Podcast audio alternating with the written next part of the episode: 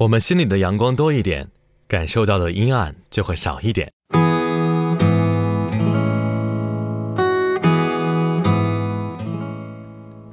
珊珊每次去香港都会帮同事们代购点东西，例如奶粉啦、化妆品啦、呃活络精之类的。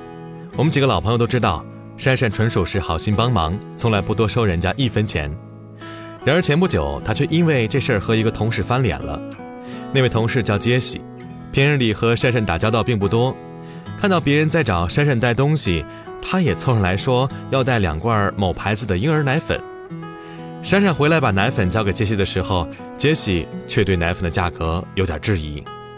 原来杰西一直请别人从香港代购同一牌子奶粉，价格都差不多。然而这次珊珊带来的奶粉一罐要比之前便宜了好几十块钱，他觉得有点蹊跷。珊珊解释说啊。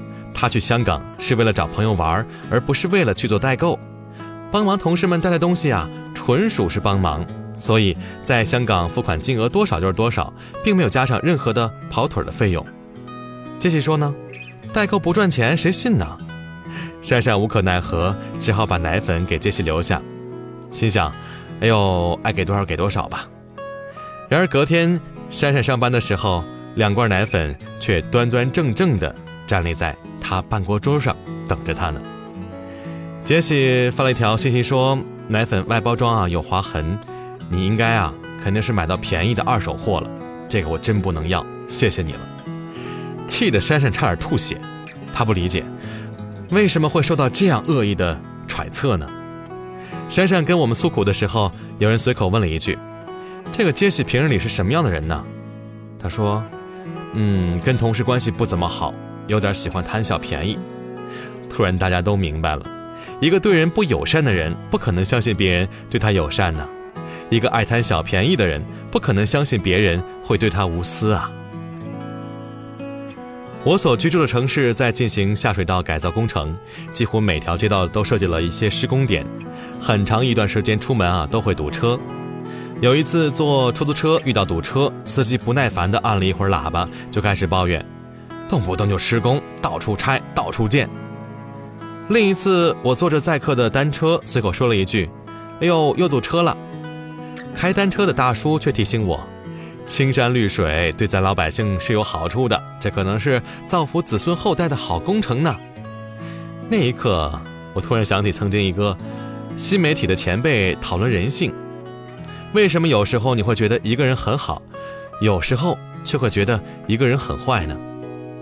前辈说了一句：“我们怎么看待别人，其实投射的都是我们自己。”当时我听这话的时候，并不是十分理解。可是当我看到不同的人对同一件事情有着不同的注解时，突然就明白了：我们心中有什么，才能看到什么。我们对坏人和好人的注解，其实都是一览无余的自己。有一个医生朋友啊，曾跟我讲过一件小事儿。按规定，每个孕妇在孕期过程当中都要做两次的唐氏筛查，以确保胎儿的健康。大部分孕妇和家属都能在朋友小以利弊的分析之下配合检查。